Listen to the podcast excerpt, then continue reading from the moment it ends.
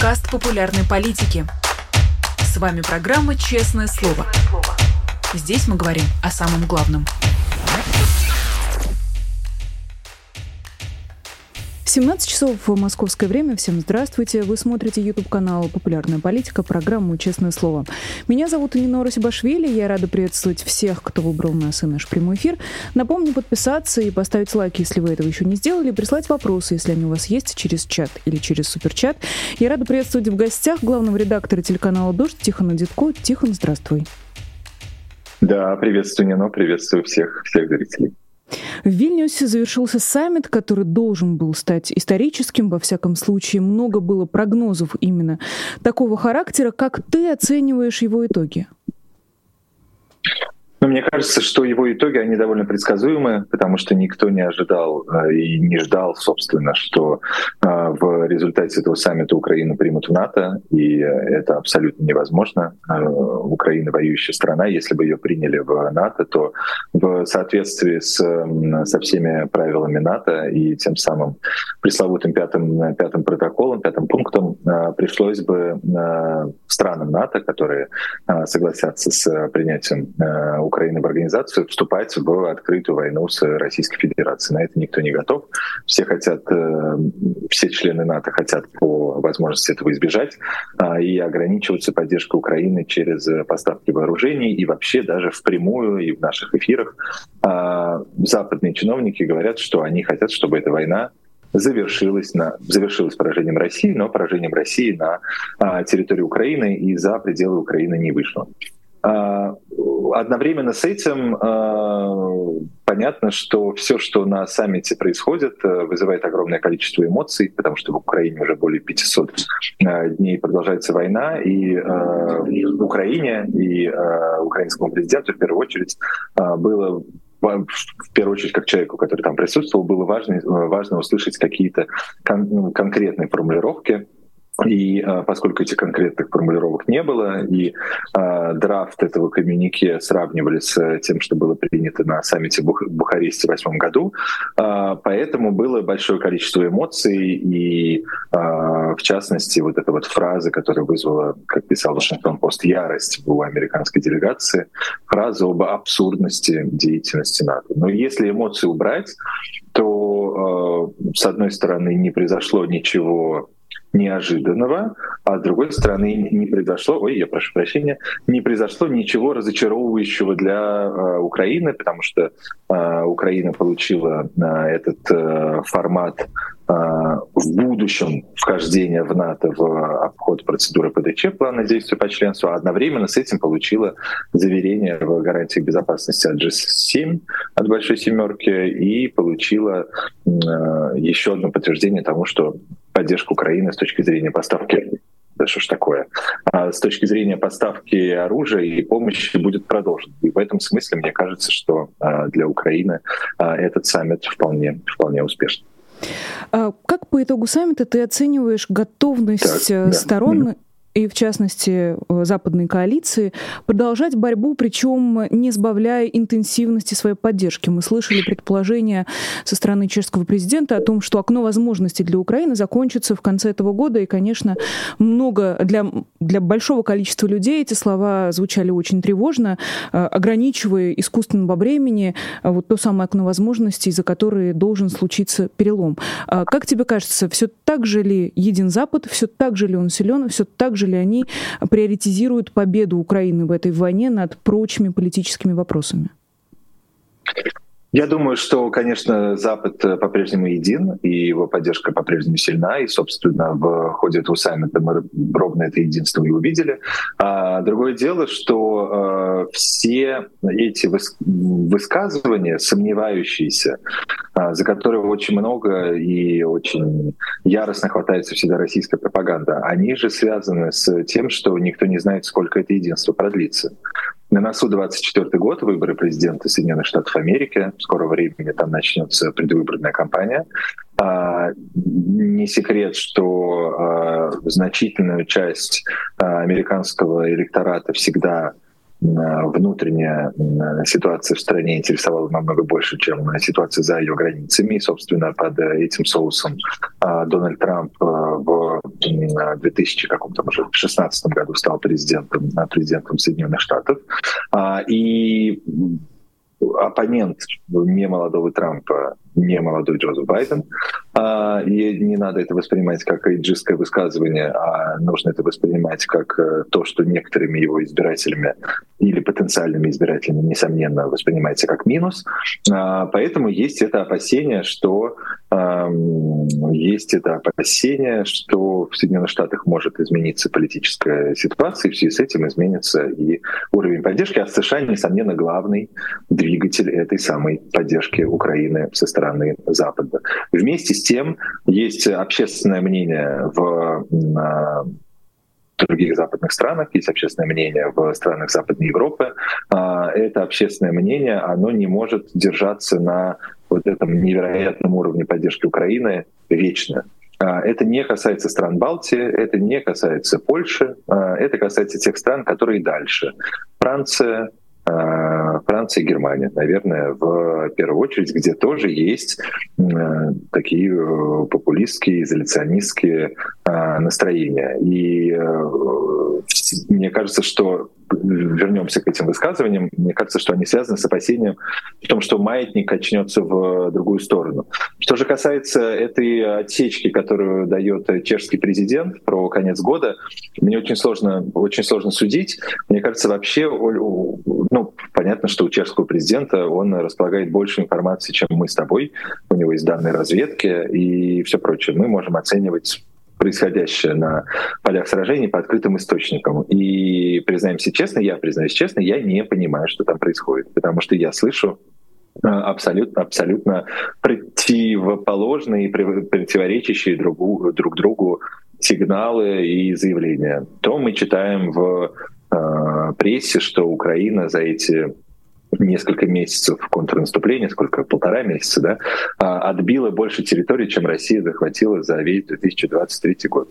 А то мы читаем а, в американской прессе со ссылкой на американских военных, например, что эти самые американские военные, не названные, а, высказывают неудовлетворение скоростью контрнаступления. В реальности мы не понимаем, мы не понимаем ситуацию на полях. Мы помним, что прошлой осенью, когда было наступление в Харькове и когда было наступление в Херсонской области, все было очевидно. Вот еще вчера Херсон был под, э, под контролем российских войск, а сегодня он уже под контролем украинских войск. С, с этим контрнаступлением, которое идет сейчас, очевидно не так, оно намного тяжелее, намного сложнее, намного медленнее, но э, оценить, э, действительно ли это форточка возможностей закроется в конце года, я, я, бы, я бы не брался.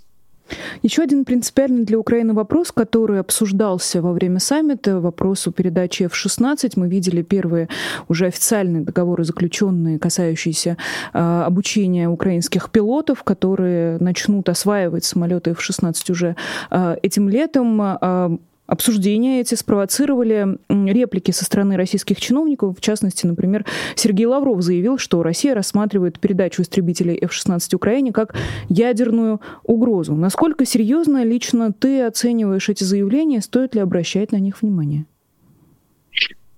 Я думаю, что, с одной стороны, стоит обращать э, внимание на все заявления. А, во всяком случае, если это заявление людей, в руках которых сосредоточена какая-то власть, а Сергей Лавров, несомненно, к сожалению, таковым является. Другое дело, что, мне кажется, все заявления нужно оценивать критически.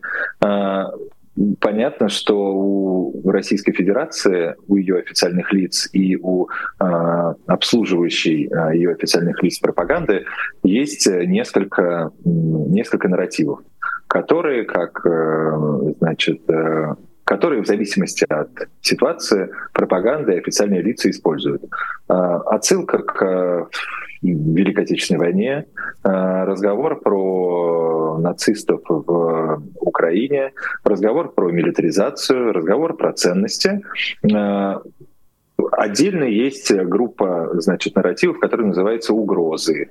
Э, разговор про провокацию, про грязную бомбу или впрямую разговор про возможность нанесения ядерного удара. Обычно этим э, занимается бывший президент Дмитрий Медведев, но вот теперь в этом принял участие и Сергей Лавров. Насколько к этой ядерной угрозе стоит относиться всерьез? Несомненно, нужно к ней относиться всерьез. Насколько возможность ядерного удара со стороны Российской Федерации мне кажется высокой, признаться честно, не кажется высокой. Все эти люди, они хотят жить, а, все эти люди понимают, что а, вслед за одним ядерным ударом следуют ответные ядерные удары. А, все эти люди прекрасно понимают, что применение даже тактического ядерного оружия российского на территории Украины неизбежно меняет ситуацию на в геополитической карте мира и э, меняет э, готовность э, западных стран активнее принимать во всем этом участие. Поэтому мне кажется, что это такой, знаешь, как в футболе, когда защитник или вратарь сбивает бегущего к пустым воротам нападающего. Это называется фол последней надежды. Неизбежно последует увольнение и э, неизбежно последует удаление и с высокой долей вероятности пенальти, но этот э, возможно, пенальти еще не забьют. Так и здесь. Ядерная дубина — это фол последней надежды, который все время использует, использует Российская Федерация и Сергей Лавров в том числе. Знаешь, довольно часто в подобных обсуждениях звучит аргумент, что они не сумасшедшие, э, в первую очередь в политическом смысле этого слова, что они хотят жить. Но если мы посмотрим, многое из того, что было сделано российской властью, никак не вписывается в концепцию какого-то рационального подхода к, к жизни, к собственному существованию. Как минимум, само начало войны чего стоит. Эта война перечеркнула, я имею в виду полномасштабную фазу, перечеркнула все, что у них было, все, над чем они так долго трудились. Я понимаю, что мы немножечко отходим в сторону от новостей, но тем не менее, вот лично для себя, какие ты э, приводишь аргументы в пользу э, вот этой позиции, что они хотят жить, и они не сумасшедшие? Ну, мне кажется, что если бы э, президент России Владимир Путин жил э, в ските, в лесу, и оттуда проводил свои эти селекторные совещания с э, министрами, то это была бы одна история. Но э, мы видим, что это человек, который очень тревожится о собственном здоровье. Э, все эти истории, которые уже э, стали анекдотами про то, сколько недель э, должны просидеть люди перед встречей с ним, с одной стороны. С другой стороны, это длинный стол, который стал анекдотом тоже. Все это нам демонстрирует, что это человек, который очень хочет не заболеть. А если он хочет не заболеть, значит, он хочет жить. А, это первое. Второе заключается в том, и это к, а, почему, собственно, я упомянул скит в лесу или какую-нибудь землянку, а, если бы мы не видели роскоши дворцов, домов. Вот недавно, по-моему, это центр досье был, э, были опубликованы фотографии поезда, э, поезда Владимира Путина. Там тебе и тренажерный зал, и сауна, и все, все в позолоте, все красиво. Человек любит жить красиво. Значит, человек любит жить. Я, я не психолог, не психоаналитик, но мне кажется, что ну вот, мы когда смотрим какие-нибудь фильмы э, про Джеймса Бонда или про миссию невыполнимая и видим, э, что э, есть сумасшедшие, гениальные злодеи. Сами они, им самим ничего в жизни не нужно, кроме того, чтобы уничтожить мир. Вот Владимир Путин и его окружение, они таковыми не являются. Они являются людьми, которые на протяжении многих лет воровали для того, чтобы жить богато и жить в свое удовольствие. Почему они так любили ездить, э, ездить на Запад? Потому что на Западе классно. А почему они покупали себе недвижимость в Лондоне, э, в штате Флорида а, и на всяких возможных и невозможных побережьях? Потому что они в каком-то смысле гедонисты. А, гедонист не отправляет, э, просто представление о гедонизме у нас, вероятно, с разное, но гедонист не отправляет ядерное, не устраивает ядерный удар, понимая, что на этом весь его гедонизм хоть в Сочи, хоть не за пределами Российской Федерации, закончится. Поэтому вот исходя из этого я в это абсолютно не верю. Да, в этом смысле нам повезло, что Владимир Путин совсем не унабомбер, но а, тем не менее все равно представляет до, достаточную опасность. А, предлагаю перейти уже к темам а, внутрироссийским и, в частности, история одной отставки, история одного увольнения, который сейчас по факту выходит в топы новостей. Речь про а, генерал-майора Попова, который был командующим 58-й общевойсковой армией, а, которого отправили в отставку одним световым днем по его личному замечанию за то, что он осмелился а, выступить с критикой, и, видимо, критика эта была обращена к Герасимову. А, как тебе кажется, почему Попов решился на открытую критику руководства Министерства обороны, и могут ли у этого быть политические последствия? Мне кажется, здесь э, про это было бы проще, э, проще говорить, если бы мы э, могли себе ответить на вопрос, это круги на воде после э, того, что устроил Евгений Пригожин в выходные три недели назад, или же это последствия его, э, его этих самых э, действий. То есть, э, иначе говоря, связано ли это с тем, что сделал Пригожин, или просто увидев то, что сделал Пригожин, и осознав, что не все э, благополучно в датском королевстве, э, этот э, человек э, позволил себе поступить тем образом, э, которым он поступил. Но даже не зная на этот э, ответ на этот вопрос, мне кажется, мы четко понимаем, две вещи. Первая вещь заключается в следующем, а, и это абсолютно не в качестве а, сожаления, а в качестве а, в качестве констатации. У российской армии в Украине все нехорошо. У нее нехорошо с организацией, у нее нехорошо с поставками, у нее нехорошо с логистикой и всем прочим. И мы подтверждение этому часто видим снизу, когда мы видим какие-то видео, записанные, записанные мобилизованными или не мобилизованными, а там, кадровыми э, военными, в общем, в которых они рассказывают о том, что у них не хватает того, всего пятого, десятого и еще чего-то. А теперь вот мы увидели подтверждение этому со стороны, э, со стороны человека выше, что нам подтверждает, что все еще хуже, чем можно было себе э, представить, если он соглашается с тем, чтобы выступить с подобным демаршем в каком-то смысле.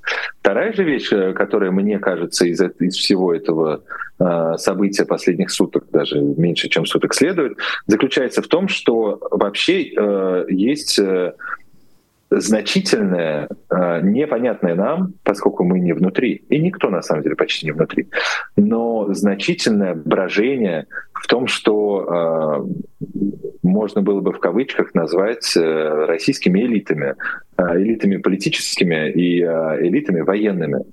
И так называемый бунт Пригожина, он был просто первой громкой, громким звоночком, первым громким подтверждением а, этого. Система А работает плохо, Система Б состоит из людей, которые не согласны в оценках того, что происходит, не согласны в оценках того, как происходит. Вот э, господин Турчак комментирует, ну, господин Кардополов из Государственной Думы поддерживает э, этого самого отставленного Попова, э, господин Турчак публично критикует этого самого Кардополова в системе, которая столь много лет пыталась и пытается демонстрировать свою монолитность, подобные э, публичные перебранки невозможны. Э, вывод здесь один: система вовсе вовсе не монолитна, хотя мы это и, и так знаем, но это еще одно, это еще одно тому доказательство. Ну и наконец э, последнее и в этом смысле фраза Турчака о том, что армия у нас вне политики, звучит довольно забавно. Владимир Путин, начав эту самую специальную военную операцию и поставив э, Россию на э, военные рельсы с точки зрения экономики с точки зрения общественной жизни, э, сам, желая того или не желая, сделал так, что армия у нас, конечно, не вне политики. Армия э, или какие-то э, э, милитаристские образования, ЧВК «Вагнер», например, или какие-то еще, или 58-я армия, или что-то еще, они являются, как выражаются некоторые, э, некоторые акторами в российской политической жизни. Сейчас мы это Три недели назад мы это видели в виде этого легкой прогулки Евгения Пригожина по России. Сейчас мы это видим в отставке аудиосообщения этого Попова и перепалки э, Кардаполова и Турчака увидим еще, еще как, в каких-то проявлениях, несомненно. Самое интересное, мне кажется, в этой истории э, ее начало, как она завирусилась, как она стала настолько публичной. А стала она публичной после того, как депутат Гурулев опубликовал это аудиосообщение. Видимо, это новое, новое модное а, движение Гурулев, молодежное. Я, я, я, я, я все время говорю Кардополов, это Гурулев, да, я прошу прощения. Да. Ну, Кардополов Гурулев, там конечно. тоже где-то рядом комментирует и э, исчезнувшего Суровикина, но вот конкретно в этой истории э, главный герой э, Гурулев, который решил опубликовать вот это аудиосообщение сообщение, записанное Поповым, у себя в телеграм-канале. И это удивительно. Э, мы, конечно, понимаем, что Гурулев человек с военным прошлым, не чужой человек для 58-й общевойсковой армии, но, тем не менее, в статусе депутата он позволяет себе э, вот такой вот демарш. Как тебе кажется, почему он на это пошел? Ну, потому что, с одной стороны, как э, человек военный, он, видимо, хочет поддержать своего своего собрата, или как здесь это можно еще сформулировать, а с другой стороны он это делает, потому что видит, что э, в нынешней ситуации это можно. Он видит, что система не монолитна. Он видит, что Пригожин, который э, убил как минимум 10 российских военных, отделался легким испугом. И даже деньги, и документы, и наградное оружие ему вернули. Он видит, что государство оказалось не готово, и хорошо, что оно оказалось не готово, к тому масштабу задач, которые она перед собой поставила. Что нужно, с одной стороны, а, и а, Украину захватить, и с а, Западом как, как бы повоевать, и внутри устроить э, очень сильно репрессивную, значит, сильно репрессивные механизмы, а одновременно с этим появляются несогласные из числа военных, Одни считают, что это бессмысленно и бессмысленно погибают солдаты, а другие считают, что наоборот нужно, нужно больше жестить. И он видит, что у государства просто у него разбегаются глаза, оно не успевает, не успевает со всем этим справляться. И поэтому, как мне кажется, он понимает, что, что можно так сделать. А с другой стороны, я думаю, что э, эта готовность его опубликовать подобное, а для депутата, для депутата Государственной Думы образца э, последнего созыва это что-то вообще из, из из разряда невозможного.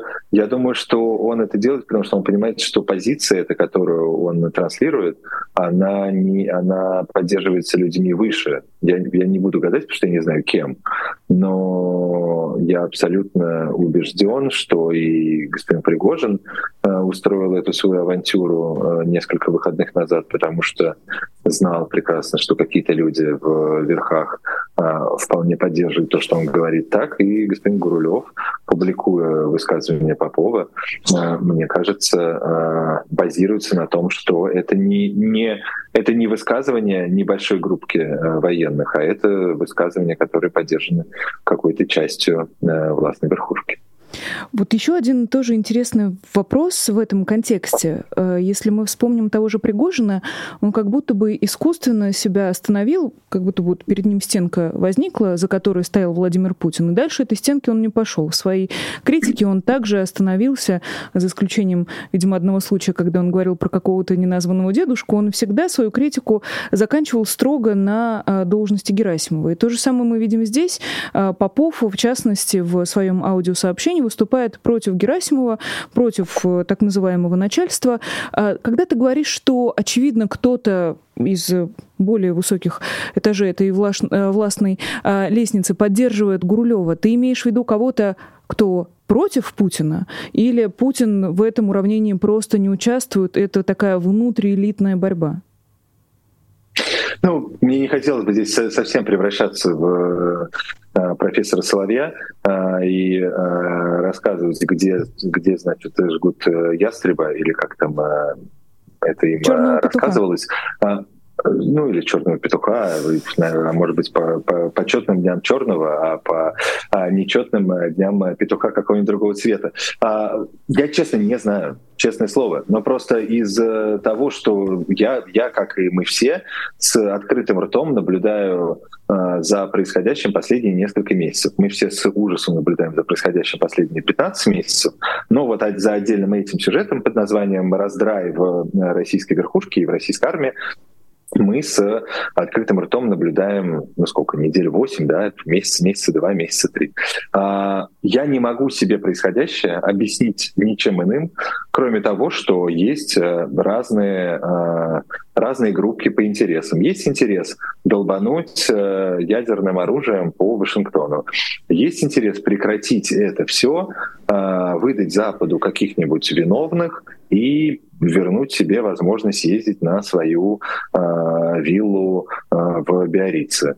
А есть интерес там э, еще какой-то группки. А, Владимир Путин, вероятно, это мое, опять же, мое предположение, но просто по, по логике Владимир Путин на протяжении долгих лет должен был быть таким арбитром э, между этими группками. И благодаря тому, что он выполнял свои эти арбитрские функции, мы ничего подобного, за редкими исключениями, вроде письма э, Черкесова в «Коммерсанте» 150 лет назад и еще где-то, мы ничего подобного не видели в паблике. Теперь мы это видим регулярно. И мы это видим не только в высказываниях, а и в том проявлении, что э, чувак вместе с 10 тысячами вооруженных людей объявляет, что идет к Москве, и идет довольно, довольно спокойно. Это значит, что арбитр слаб. А Акела немножечко уже не, не, тянет, не тянет лямку. И э, вот, и в этом смысле э, отношение этих самых э, групп элит к Владимиру Путину я не могу себе представить, но я считаю, что если бы они воспринимали его, как и прежде, единоличным, таким э, все определяющим и разводящим всех э, демиургом, то ничего подобного мы бы не увидели. Неужели против Владимира Путина собирается потихонечку такая коалиция. Но это я так, знаешь, скорее это риторический вопрос. Я понимаю, что сейчас на него ответить практически невозможно, но согласна, конечно, события абсолютно непредставимые еще в каком-то совсем недавнем прошлом.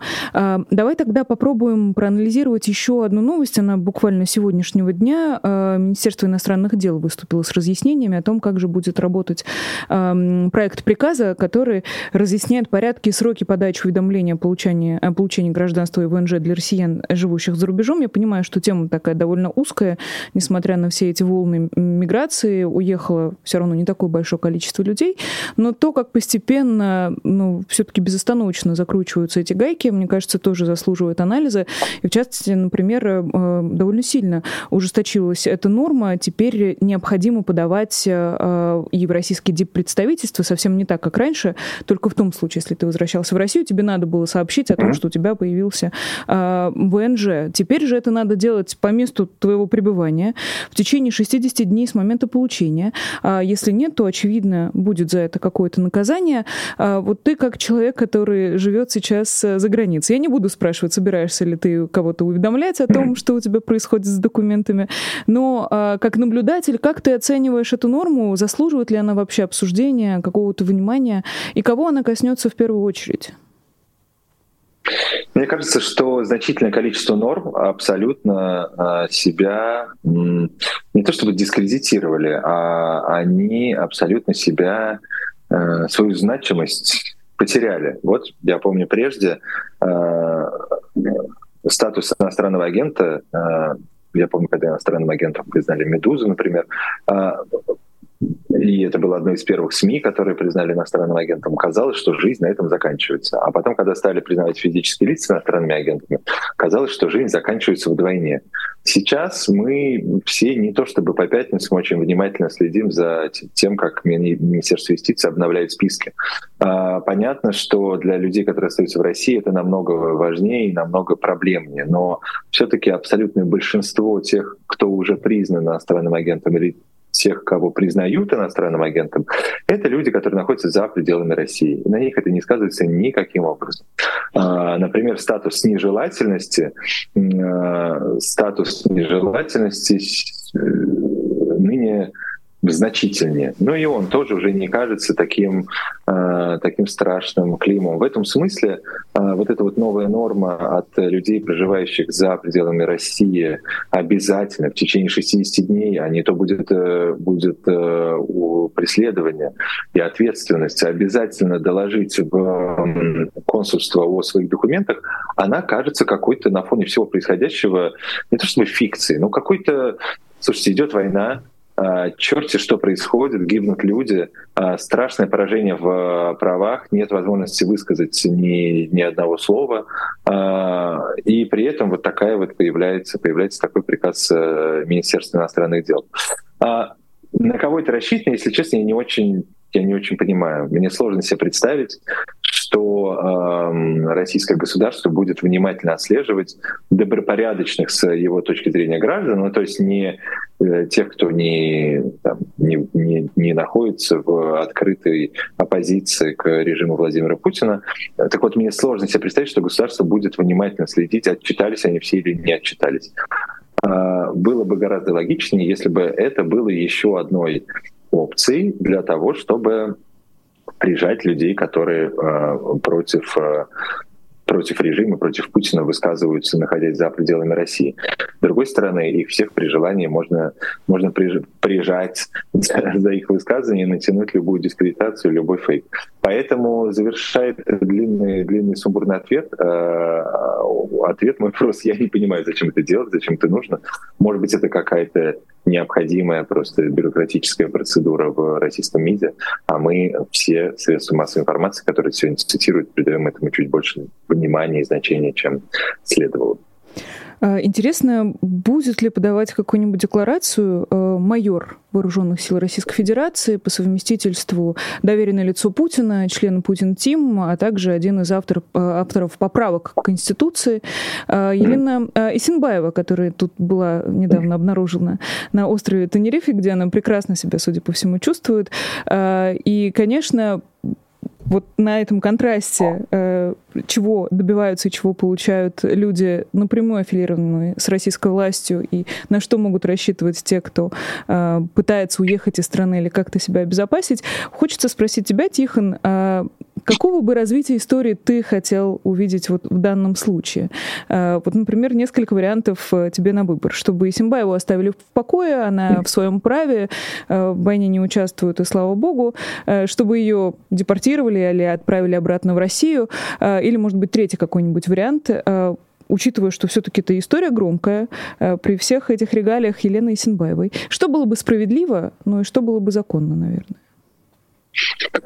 Ну, что было бы законно, сложно, сложно сказать, потому что здесь, э, насколько я понимаю, ни о какой законности речи не идет, потому что Елена Исенбаева не находится, ну, она, она не нарушает никаких существующих э, в Европе законов, да, потому, иначе бы она не, не, не была бы в Испании, где она прекрасно проводит время, а, если бы она была, например, в санкционных списках.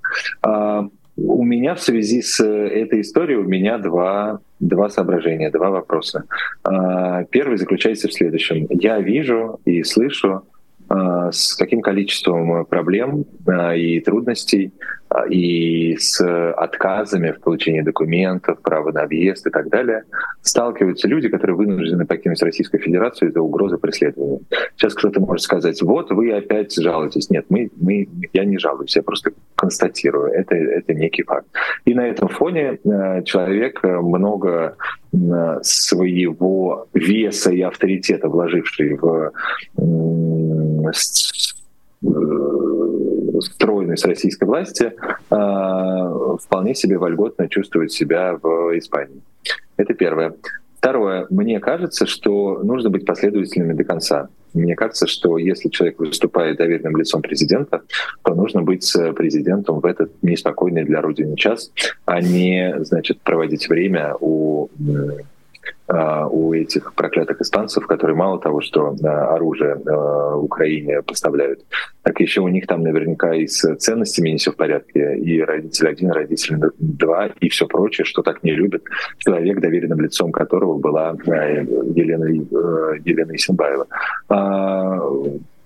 Можно, можно в 150 150 миллионный раз э, поразиться лицемерию этих людей. Наверное, делать это не следует, но э, гораздо, гораздо перспективнее, мне кажется, э, задаться вопросом о том, что должны быть какие-то четкие представления в европейских странах о том, что э, люди, э, которые активно поддерживали путинский режим, приведший к войне, и люди, которые сейчас никаким образом даже не высказываются против этой войны, не должны столь вольготно на фоне не вольготно существующих в Европе антивоенных активистов и независимых э, активистов, журналистов и всех прочих существовать. Означает ли это, что, на мой взгляд, Елена Исимбаева должна быть немедленно из Испании выдворена? Нет, э, не означает. Но, но, как, но каких-то комментариев внятных в этом контексте и вообще представление европейских политиков на этот счет мне очень хотелось бы услышать. Э, на твой вопрос отвечает президент Чехии э, Петр Павел, правда, не конкретно на этот вопрос, но на вопрос да, близкий, да, да. по теме, что называется, э, когда корреспондент сиренной популярной политики спросил его на саммите НАТО, почему один из глав российского ракетного производства до сих пор владеет пентхаусом в Праге и чувствует себя совершенно замечательно, Петр Павел ответил, что ну, есть юридическая проблема, что до сих пор не существует законодательства, которое позволило бы Чешской Республики либо конфисковать имущество, либо выслать э, из Чехии э, владельца этого имущества, что очень долго ищут пути решения этой проблемы, но тем не менее понятно, что эта проблема как-то решается очень и очень неохотно. Как тебе кажется, почему? Ну, э, на самом деле, я, я отчасти э, как раз адресую к ответу чешского президента. Э, я и отвечал сейчас про Исенбаева. Насколько я понимаю, этот человек, у меня вылетела из, из головы его фамилия, а он не, не находится ни в каких санкционных списках и находится на, и проживает, и владеет недвижимостью на территории на Чехии абсолютно законно. Это, ну, это сегодня так. Это, рассмотрев все факты, а факты говорят о том, что, а, значит, э, утром, э, утром его родственник отправил а, очередную ракету в очередной дом в а, Украине, а вечером он пошел и выпил прекрасную чешскую пиво, Посмотрев на это, мне кажется, чешские законодатели и представители чешских специальных служб, которые этим занимаются, а, могут с легкостью найти, найти какое-то решение. И а, Мария Певчих, по-моему, а, в этом контексте вспоминала акт Магнитского, закон Магнитского. Это прям по такой процедуре или по какой-то еще. Люди, которые прямым образом несут ответственность за войну, мне кажется, никаким образом себя вольготно в Европе а, чувствовать не должны. Иначе у этих людей складывается ощущение, что они держат а, Бога за бороду, а всю Европу держат, держат в дураках. Э, и это, наверное, еще не самое плохое в этом контексте. Э, я напомню фамилия Борис Обносов. Это э, глава корпорации «Тактическое ракетное вооружение». Его зятя зовут Ростислав Зориков. Вот как раз вот зять живет совершенно прекрасно. Куча люксовых квартир, огромное количество машин и так далее, и так далее. И тоже продолжая эту тему, возможно, комментарий одной строкой будет достаточно. Чубайс опубликовал статью в журнале Hicks и подписался как независимый британский исследователь. Ну, нельзя просто на это не обратить внимание, учитывая биографию Чубайса. Ну, это просто, это просто забавно. Но, но, но честно, не знаю, что здесь, что здесь обсуждать. Ну, тогда, тогда предлагаю пойти дальше, учитывая, что уже э, в двух словах было сказано про ценности, которые, очевидно, и на острове Тенериф, и в Чехии э, не такие же, как в России, где, например, сегодня Государственная Дума э, единогласно приняла во втором и основном чтении законопроект о запрете смены э, пола, и много было вопросов, когда э, было первое чтение этого законопроекта, теперь уже по факту закона. Э, зачем? Почему? Для кого? Для кого надо было принимать эту норму? Я думаю, для президента России Владимира Путина, а, одержимого а, идеей э, семейных ценностей, все эти рассказы про родителя один, родитель два. Обрати внимание, столько раз э, менялось э, публичное обоснование необходимости проведения так называемой специальной военной операции, что в какой-то момент дошло до того, что Россия начала специальную военную операцию, потому что иначе в России появились бы родитель один, родитель два. Ну, то есть это тоже это, это такой очень мощный пунктик. А султану, царю нужно, нужно услужить, нужно ему показать, что все возможные форточки э, закрыты. И я думаю, что на перегонки бегали депутаты и обсуждали, что здесь мы, значит, э, примем что-то, что так или иначе касается ценностей вот в этой сфере, а другие депутаты срочно придумывали, а что бы сделать еще в какой-то сфере, а третьи придумывали, что а, давайте мы, значит, займемся запретом, а, запретом смены пола. А, это абсолютно, ну, банальность, но факт. Это абсолютно людоедское законодательство, оно человека ненавистническое, а, оно а, ни, ничем не оправдано, у него нет никакой а, логической или какой-нибудь тактической цели никакого смысла в этом законодательстве нет. Есть смысл э, э, только тот, который называется «мы хотим э, поставить определенную группу э, россиян в э, еще более уязвимое положение. И мы это сделаем. Почему? Потому что мы можем. И потому что президент за ценности семейные. Надо перед ним выслужиться, э, высунув, высунув язык. Вот. Ничем иным, ничем иным объяснить это не могу. Просто это же действительно какое-то абсолютно пещерное средневековье, которое вдруг так внезапно, ну, ладно, не то чтобы внезапно, но очень быстро вернулось и даже усилилось, учитывая, что ну, потихонечку все-таки эта трансфобная и гомофобная риторика в России э, разгоралась. Но неужели никто вокруг Путина не может ему сказать, что это ну, что это абсолютно бесчеловечно. Я понимаю, что много того, что сделал Владимир посмотри, Путин... Не да, ни, ни в коем случае не хочу сейчас быть э, лукистом или джистом, э, но недавно, например, когда было это анекдотическое абсолютно э, включение вот этого придворного корреспондента, э, вылетела у меня его фамилия да, из головы, который Москва, Путин, Кремль. Павел Зарубин. А, который частый, частый персонаж, э, вылезшего сейчас на экране Веселья Шипилина. Ну, а, неважно. А, вспомним, вспомним, скажем. Который на следующий день после э, бунта Пригожина шепотом говорил, здесь у нас заседание, здесь у нас сидит министр обороны, глава службы внешней разведки, глава э, Федеральной службы безопасности, и кто там еще и это сидят все старые мужики, старые мужики, которые, у которых есть вожак, который наверняка им говорит, а чем мы этих как-то они еще... О чем этих трансформеров-то будем терпеть? А они ему говорят, э, трансформеры. И, и, и, и примерно, я думаю, в таком, в таком уровне на уровне такого разговора в сауне. Э, это все и это все и проявляется. Поэтому какие уж тут могут быть э, убеждения Владимира Путина образумиться иначе к этому относиться. Звезду отечественной журналистики зовут Павел Зарубин, и это действительно был великий репортаж и э, Павел очередной Зарубин, эксклюзив. Да, да. да. А, ну ладно, с ними тогда все понятно. А, наконец, последний вопрос, э, адресованный, что ни на есть по адресу, лично тебе, Тихон. 4 а, июля Рижский окружной административный суд оставил в силе решение Национального совета по электронным СМИ об аннулировании лицензии телеканала «Дождь». А, видела в соцсетях, что вы будете обжаловать это решение, но если можно, твой комментарий комментарии, что называется, голосом. Почему так произошло, как тебе кажется? Ну и ваши дальнейшие действия, понятно. На что вы рассчитываете, как далеко вы готовы э, пойти в этой борьбе? Ну почему так э, решил суд, мне сложно, мне сложно судить. Вот э, такое решение было принято, и оно, конечно, очень разочаровывает, э, и мы с ним э, не согласны, нам оно кажется ошибочным. Э, решение местного совета по э, электронным медиа, который, ну, местного регулятора, который отозвал лицензию дождя, нам казалось э, несправедливым. И непропорциональным, что ли, что ли, а решение суда, которое подтвердило это решение, отклонив нашу жалобу, нам кажется ошибочным, поэтому мы будем его, несомненно, обжаловать, и обжаловать мы будем его во всех возможных инстанциях, если необходимо, мы дойдем до Европейского суда по правам человека, а, по двум, а, по двум причинам.